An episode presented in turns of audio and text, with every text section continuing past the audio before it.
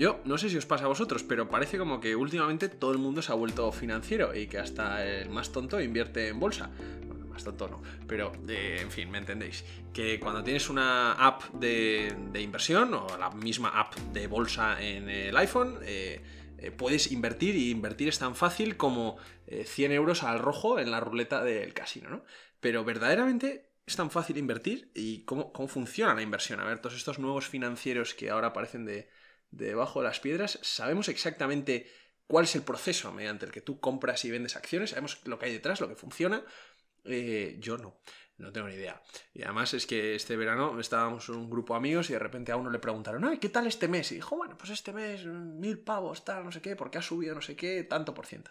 Y yo me quedé diciendo, joder, yo, yo me estoy quedando atrás porque no, porque no entiendo nada. Entonces, vamos a ver, Nico, esto ¿Cómo es de real esta magia de la inversión? ¿Es verdaderamente el casino? ¿No? Eh, no sé, ¿por, por, dónde empezamos este tema?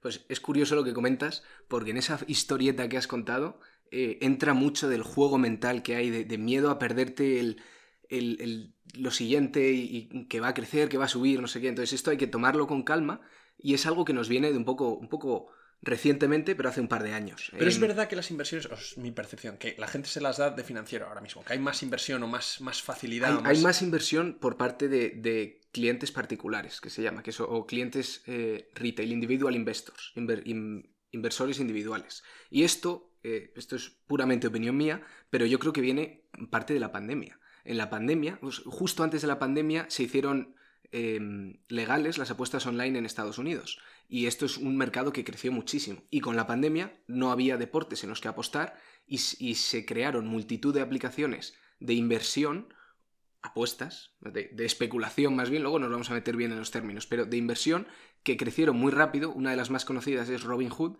y, y se metió mucha gente con la mentalidad de apostar. O sea, se ha desarrollado una especie de, de concepto o de cultura en el que la inversión financiera es como la, la, apuesta. Y las aplicaciones son casi como un juego. Y hay muchas veces que no entiendes el producto que estás comprando y le das al botón y te pone, ojo, que aquí estás apostando a que va a subir. O sea, como antes de comprarlo te hacen un test pequeño y dice, ¿a qué sure? crees que estás apostando? ¿A que sube o a que baja? Y pinchas a que sube y sale confeti.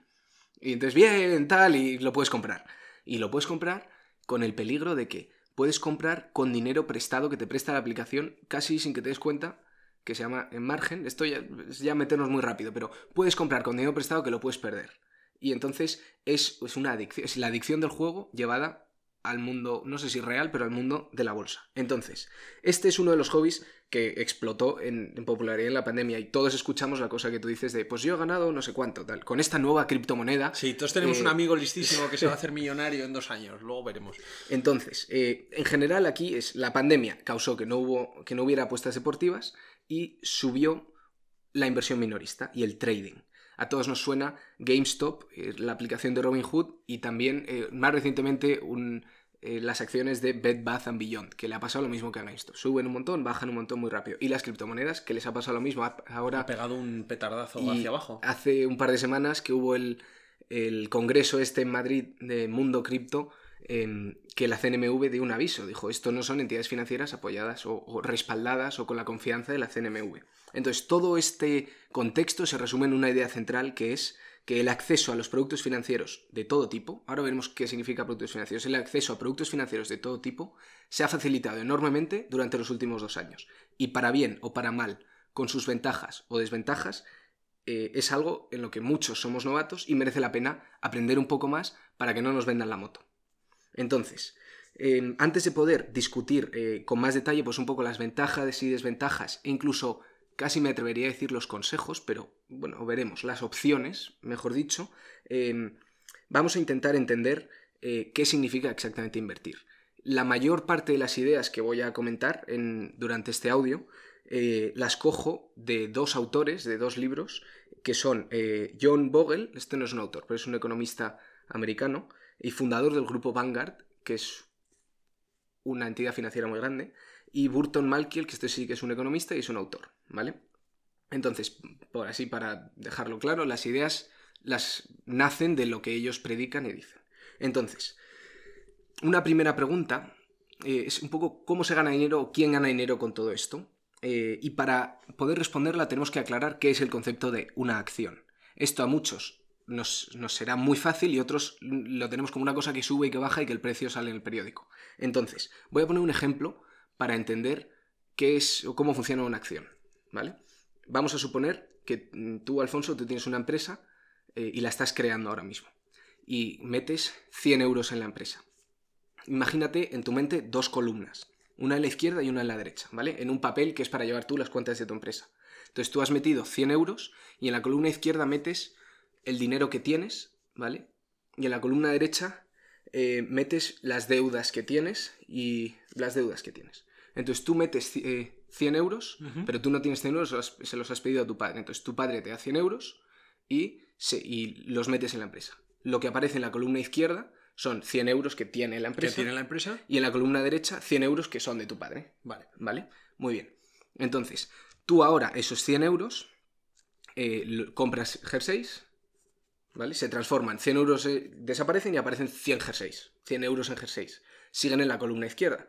La columna izquierda, que tiene que ser siempre igual a la derecha, pone 100 los, activos y los pasivos. De eso es, eso es.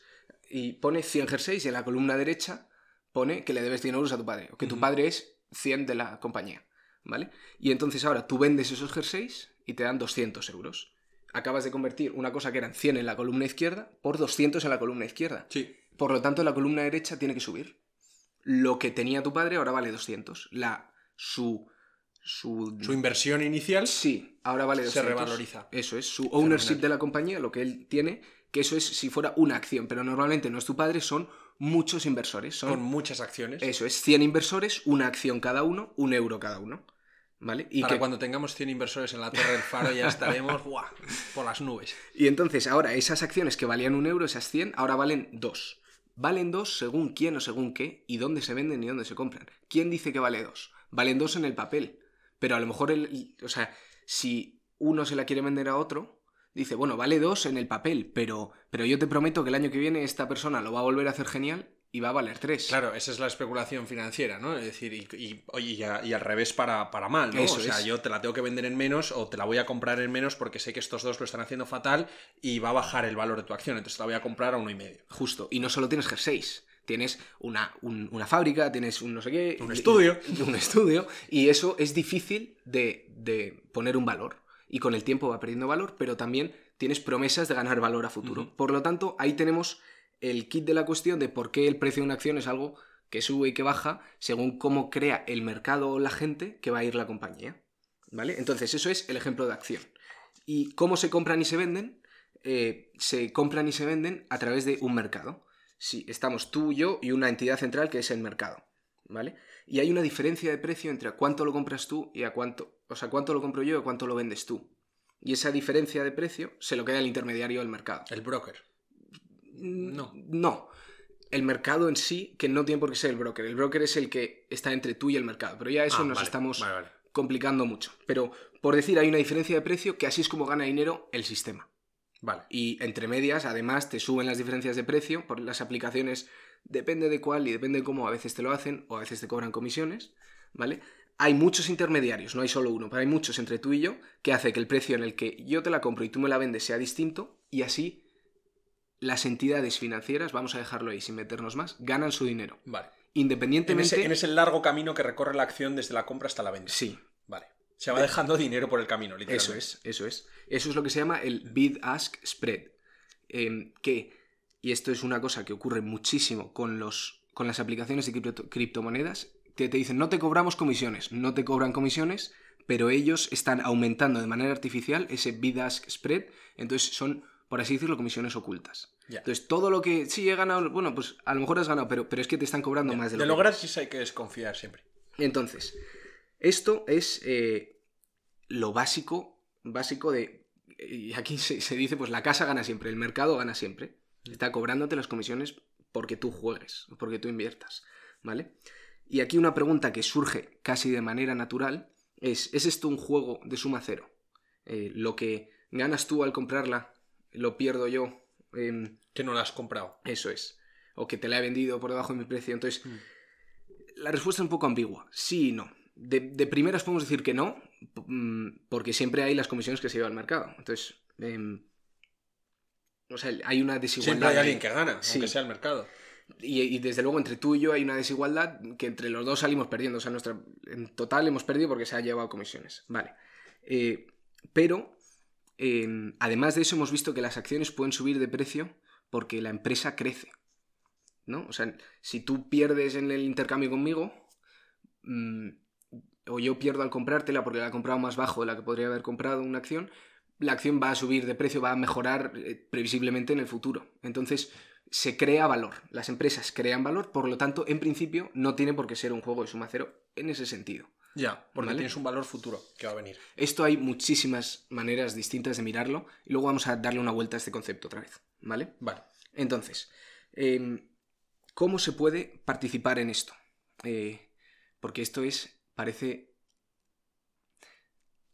Lo ves y parece muy grande para tratar de abarcarlo. O sea, sí, Eh, porque no llamas a la puerta a la Bolsa de Madrid y dices, oiga, quiero entrar. O- y no sabes qué aplicación descargarte, no sabes, como no sabemos, nos pueden engañar muy fácilmente. Y a esto les interesa, a los que venden este tipo de productos, les interesa seguir con esa fachada.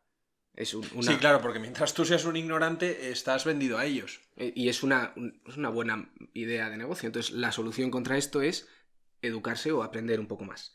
Entonces, históricamente, hasta esta proliferación de las aplicaciones, la manera de invertir ha sido mediante productos vendidos por tu banco. Luego nos metemos un pelín más a dar un par de pinceladas a los productos, pero estos pueden ser pues de distinta naturaleza. O sea, Bueno, sí, el fondo de inversión que tiene el Banco Sabadell o el que tiene el Santander o tal, no sé cuántos, que coge un poquito lo que tú le das y te dice, yo te invierto esto. es Y te- una cartera sí, que una ellos te cartera, manejan. Exacto. ¿Vale? Entonces, eh, actualmente lo que está más de moda son estas aplicaciones en las que puedes comprar y vender acciones individuales. Muy rápido, muy fácil y con más comisiones de las que creemos.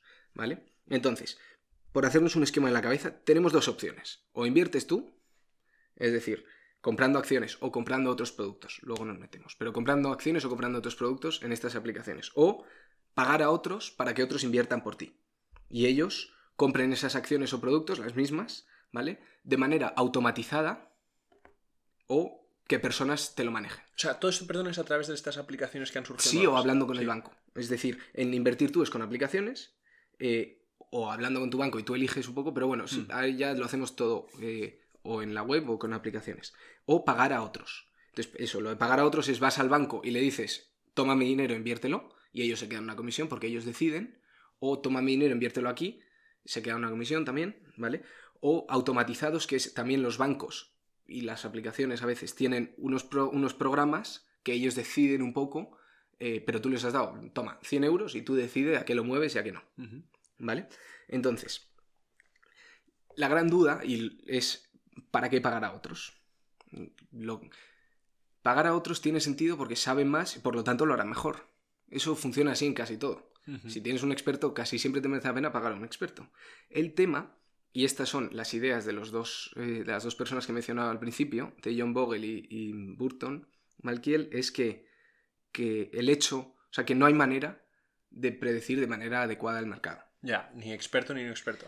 Eh, eso es. El experto podrá un poco mejor o no. Eh, pues es- ellos defienden que no del todo. Podrá un poco mejor, a lo mejor porque les sea más barato, porque lo hace en mayor escala.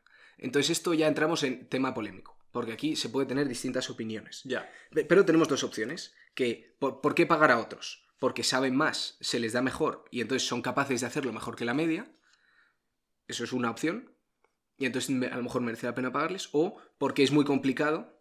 Eh, o sea, en el caso de que no lo hiciera mejor, pero a lo mejor para mí es muy complicado hacerlo y entonces merece la pena pagarles. Aunque Ya. no lo vayan a hacer mejor, pero como es muy complicado para mí, tenemos las dos opciones. Vamos a estudiarlas. Y hay gente que dice, no les voy a pagar porque para que lo hagan ellos lo hago yo, que es como lo Eso haces es. con una app de esas de... Sí, Ya. Sí, en las aplicaciones también puedes contratar, pero, pero sí. Entonces, aquí tenemos, esto es un- una pelea eterna, bueno, no eterna porque surgió a finales del, del siglo pasado, pero bueno, es una pelea relativamente, desde que ha existido bolsa, eh, está, está. Y es, eh, ¿se puede predecir el mercado o no? Y tenemos tres grandes teorías, que es la eficiencia débil, la eficiencia semifuerte del mercado y la eficiencia fuerte del mercado. ¿Vale? Entonces, cada una de ellas dice que no lo puedes predecir, eh, la más fuerte, y que sí que se puede predecir si tienes información mm, de dentro de la empresa o si tienes información no pública, ¿vale?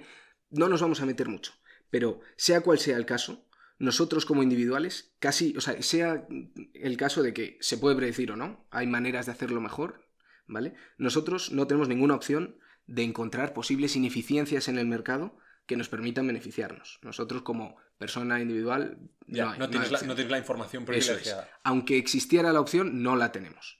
¿Vale? Y entonces parece que la balanza, con este argumento, eh, se inclina de parte de pagar a profesionales, ¿no? Porque hemos dicho, o es muy complicado y merece la pena pagarles, o lo saben hacer mejor, ¿vale? Parece que se inclina por pagarles, pero eh, no tiene por qué ser así, y entonces tiro un poco más del hilo a la última parte del argumento, que es explicar estos otros productos, ¿vale? Eh, y es que los otros productos que hay son multitud. Puedes pagar desde las acciones que hemos comentado, comprarlas, hasta trozos de deuda de empresas, hasta los trozos de hipotecas que comentamos. Los famosos para hacer las bolsas otra vez. Eso, de la crisis del 2008. Eh, pero una cosa que es muy común y cada vez más es comprar medias. Comprar medias de, cómo va el mercado americano, de cómo va el mercado europeo, de cómo va el mercado del mundo, de las empresas emergentes, media de cómo van las empresas... Eh, o sea, pero una media te refieres como a un average. Sí, sí, sí. Y, la, y la media se puede hacer de distintas maneras. Media pues de todas las empresas tal cual, o la que más dinero tenga la cuento más. Y entonces apuestas, apuestas, vamos, apuestas, inviertes sobre eso. Inviertes en la media. ¿Y esto cómo se hace? Hay empresas que tienen acciones de todas, de todas las empresas del mercado. Y las empaquetan y tú les pagas para invertir en esa media. Y si, o sea, aunque una baje y otra suba, si hay una que sube más por lo que si el mercado sube de media, lo tuyo sube. Y entonces, aquí viene el, es como, perdona, es como si en vez de a un número individual en la ruleta apostaras al color. O sea, de alguna forma. Sí, pero el color es 50-50 y esto en tendencia histórica sube siempre. Sube siempre. Sube siempre. Y aquí esto es un peligro de decirlo, porque sube siempre ya, ojo. a un año. Hasta que inviertas tú. Y entonces siempre es todo va fenomenal hasta que va uno. Entonces invierte uno y justo ese año va para abajo. Entonces, a un año no tiene por qué. O sea, históricamente no sube siempre. Pero a un año lo peor que te puede ocurrir con esta media es, históricamente, desde 1935 es un menos 43%, ¿vale? Y lo peor que te puede pasar si lo coges, si lo haces a 10 años, es decir, si metes el dinero ahora y lo sacas en 10, es un menos 1%. Entonces, la teoría de estos dos eh, economistas, escritores que he explicado antes, es que a largo plazo tiene mucho sentido invertir en este tipo de medias. Vale. ¿Vale? Y que estas medias lo hacen de media mejor que pagar a, a gestores activos, que se llama, que son los que tú les pagas porque te hagan ellos las gestiones. Jamás, lo habría pensado. Habría pensado que invertir al, apostar al mercado era como hiperincierto. Te arriesgabas a que subiera o bajara. Pero, o sea, te arriesgas a que sube o baje, te arriesgas mucho menos que comprando solo una acción. Y, y si lo haces a un periodo de tiempo suficientemente amplio, históricamente ha ganado de media a la media de los gestores activos que hemos dicho. Ya. ¿Vale? Eh, porque los gestores activos es a quién le pagas tú para que te decida. Y no hay manera relevante o fiable de elegir a uno u a otro.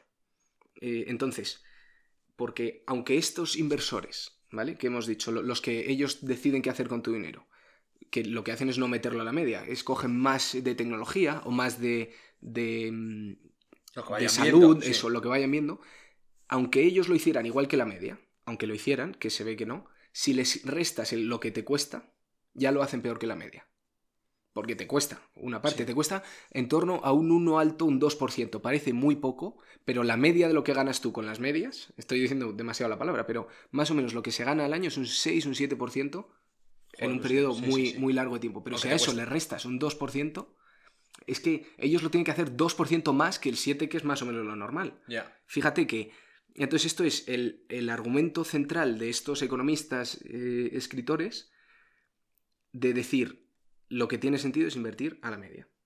Y eh, normalmente lo hace mejor que la mayoría de los, de los gestores activos, que se llama. Entonces, todo esto lo defienden con muchos números y muchas estadísticas en eh, dos libros. Principalmente el que recomiendo es el de Burton Malkiel, que es el de a Random Walk Down Wall Street. Em, ah, qué bueno. lo dicen también más escritores y está esto defendido por distintos. Pero tiene también sus. sus em, sus puntos en contra esta teoría, porque hay una cierta cosa que no se cumple siempre. Bueno, a norma general se cumple esto. Entonces, ¿para qué nos importa todo esto? O sea, ¿para qué quiero yo esto? ¿Para qué quiero este lío? Y. mm, bueno, lo primero, para no dejarte llevar por un fantoche que diga que por una aplicación y tal, no sé qué, ganas. Bueno, pero que le puede pasar, pero que a largo plazo eso no, no tiene por qué. Y entonces, aquí la gran cuestión es, estos son productos que sirven para, no sé si ahorrar o invertir, depende de cómo lo llames, y la pregunta es, ¿tiene sentido eh, ahorrar o invertir, o sea, meter parte del dinero que vas ganando poco a poco, sea lo que sea, si ganas 100, si ganas 150, da igual. ¿Tiene sentido ir metiéndolo en esto y vivir, vivir preocupado o no? Por no gastar tanto. Esto es un, un Vale, es que dilema curioso. Igual, igual aquí estoy equivocado. Yo tenía, vamos, en mi cabeza, ahorrar e invertir son contrarios, ¿no? Ahorrar es dejar el dinero en el banco, un dinero inmóvil que no gana Sí. valor y cuando tú lo inviertes lo estás moviendo. O sea, no lo estás, Vale, no lo sí. estás ahorrando, ¿no? Vale, pues entonces decimos que dejar de gastar. O sea, si tiene sentido dejar de gastar tanto como gastarías normal, o sea, cuando si vas a tomarte algo, a lo mejor a tomarte algo es un ejemplo muy pequeño, pero No si te quieres comprar casa, algo, sí. no, a lo mejor una casa es un ejemplo demasiado grande. Pero si quieres comprarte algo, decir, pues a lo mejor no, y esto lo meto en algún lado, Lo inviertes. lo inviertes. ¿Tiene sentido? ¿No tiene sentido? Eh, porque es... o A ver, es que yo soy una mano invisible de Adam Smith hiperclásica. Tú lo que te gastes en el mercado, es dinero al mercado que, que de alguna forma the money makes money, ¿no? Entonces, pero no lo sé, yo, sé, yo siempre tenía entendido. Lo peor que puedes hacer es tenerlo en el banco muerto de risa. Sí, pero ¿y dónde lo tenemos? El, el dinero que tengamos, ¿dónde está en su mayoría? En el banco. Entonces, vale, Pero hay muy, que moverlo. muy bien, vale, sí, pero ¿y qué es moverlo? Es muy bien decir, vale, tenerlo en el banco. O sea, da miedo, da miedo no tenerlo ahí. Porque no estamos suficientemente formados. Bueno, tienes que tenerlo en algo que sea una inversión más segura que otra, claro. Vale, sí. y, y- y entonces el argumento que yo te estoy comentando aquí es la inversión segura. Es que no hay ninguna inversión segura, es un adjetivo un poco... La inversión... La más segura del mundo, eh, bonos Que- del Estado. Sí, pero Lo que entonces... pasa es que no lo lo que vuelves a pasa ver con bonos del Estado es que tienen un retorno, o sea, te ganas a lo mejor un 3% es, una, es mucho que ganar ahora con creo eso. que si tienes invertido en bonos del Estado estás perdiendo. Estás perdiendo dinero porque la inflación Sí, va más que los bonos del Estado. Entonces, si tú compras un bono por 100, te devuelven 103 en el futuro, a lo mejor los 100 de ahora valen menos que 100. O sea, no, pues sí, sí, sí. O sea, ahora bonos del Estado es el peor negocio que puedes tener. no, pero, hay otro tipo de, pero una de cartera, una bonos cartera que están protegidos contra la inflación y que sí que sí que sirve. Pero una cartera en un banco, pero nos atrevemos o no. Entonces, la pregunta que yo quería lanzar con este podcast es em, un poco prevenirnos frente a a la publicidad de las aplicaciones fácil de comprar acciones porque me gusta Tesla. eh, Sí.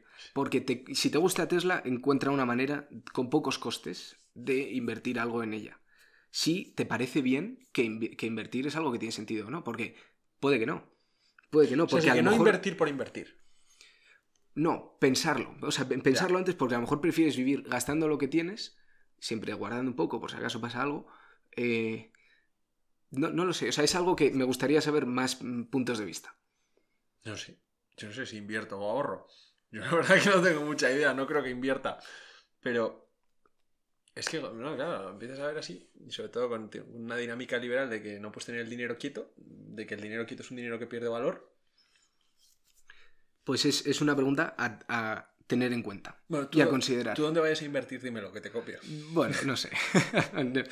Eh, bueno, entonces, aquí, esto es un tema curioso y, y- y yo invito desde luego a cualquiera que esté escuchando que tenga algo que decir o que le parezca que no está de acuerdo, a que nos escriba y, y a ver si discutimos aquí y nos lo O sea, comenta. vamos a entrar a una mesa de debate financieros. Esto va a ser. Bueno, de financieros que no tienen ni idea, entonces va a ser más Bueno, gracioso. eso es. o de Nos va a decir la CNMV el anuncio de... o de alguno, no, o de no alguno que tienen no tenga ni idea que de repente se haya hecho millonario con una Robin Hood de estas. Pues bueno, pues eso, eso era el tema de esta semana y nada.